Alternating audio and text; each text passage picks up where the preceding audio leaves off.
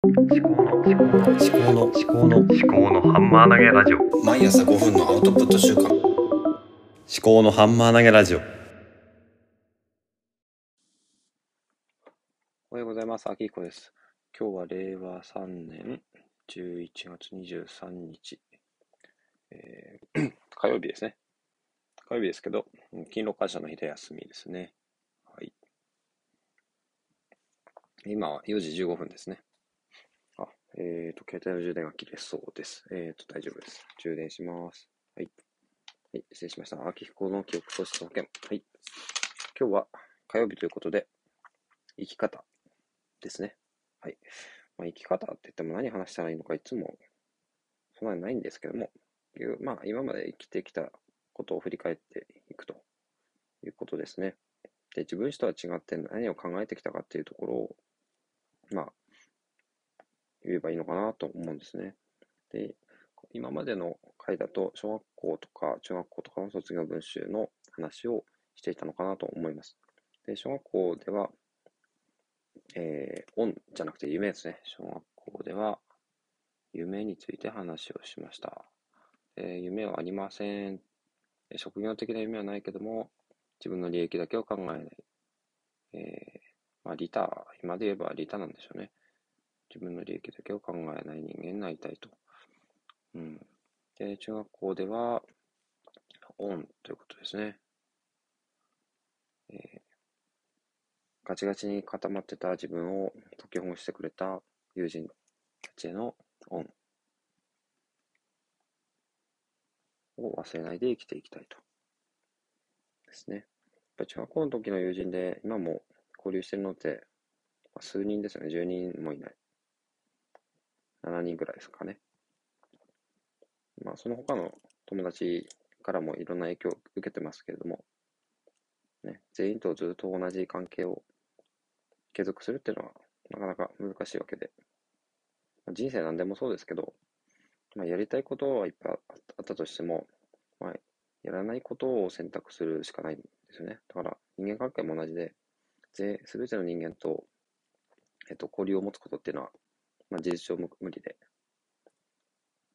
どんな人とあの交流を続けていくかっていう、持つか、新しい人間関係を作るか、それとも、えーまあ、遠ざかっていくかとか、そういうのって、まあ、自分の選択なんですよね。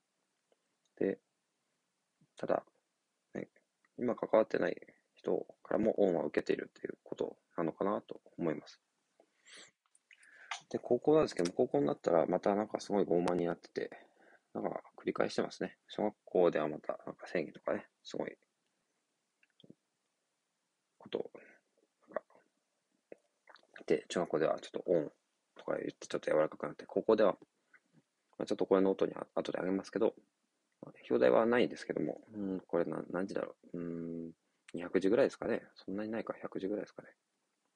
200字ぐらいか。えっと、とりあえず一旦読んでみますね。あの、非常に傲慢な感じです。やはり時が過ぎるのは早い、非常に。特に部活が終わってからが、えー合唱部はいいところだった。楽しいだけじゃないところが。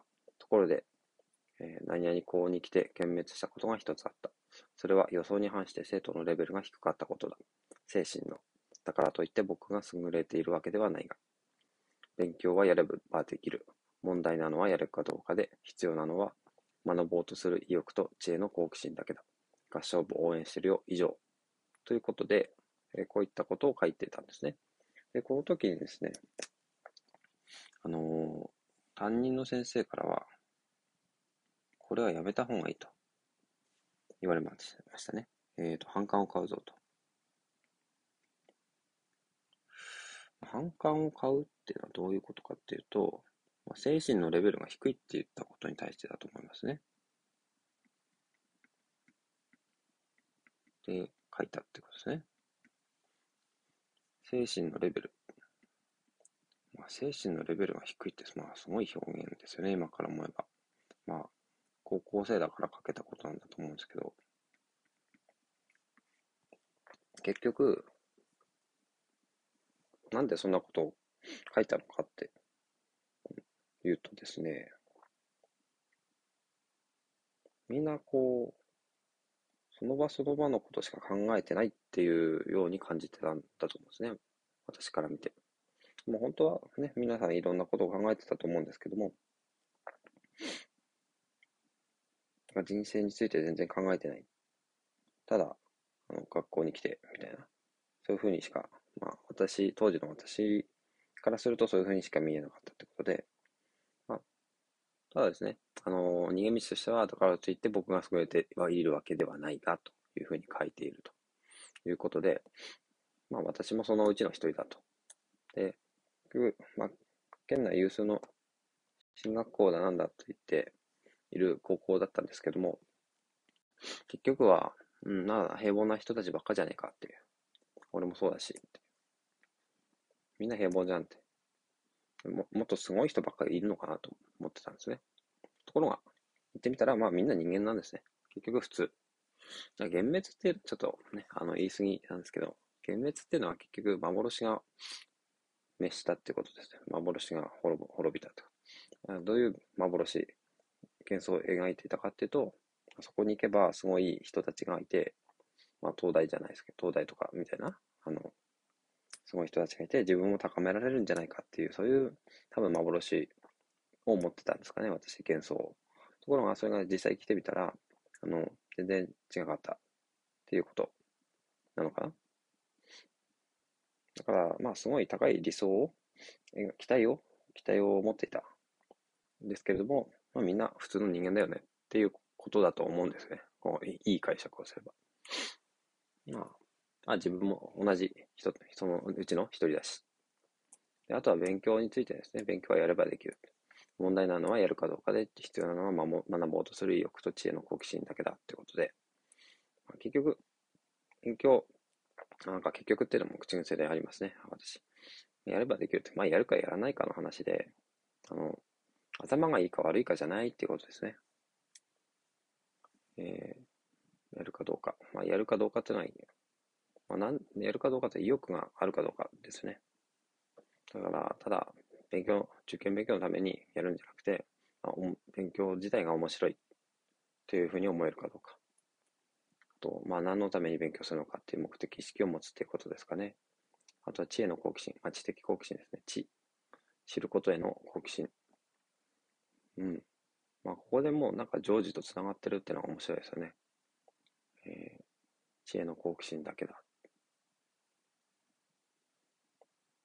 知的好奇心がそんなにみんなないっていうのは、あの、私が幻滅したことの一つだと思うんですね。でみんなまあ面白い人たちではあったんですけれども、どうか私は冷めた目で見ていた。うん、まあすごい嫌なやつですね。うん。まあそんなこんなで、こういう高校時代を過ごして、高校時代を過ごしたと。まあ高校の時こんなことを考えて生きていた。っていうことですね。うん。まあ今と大きく変わんないとは思いますけどね。まあとにかく好奇心を持って生きることが大事っていうことですね。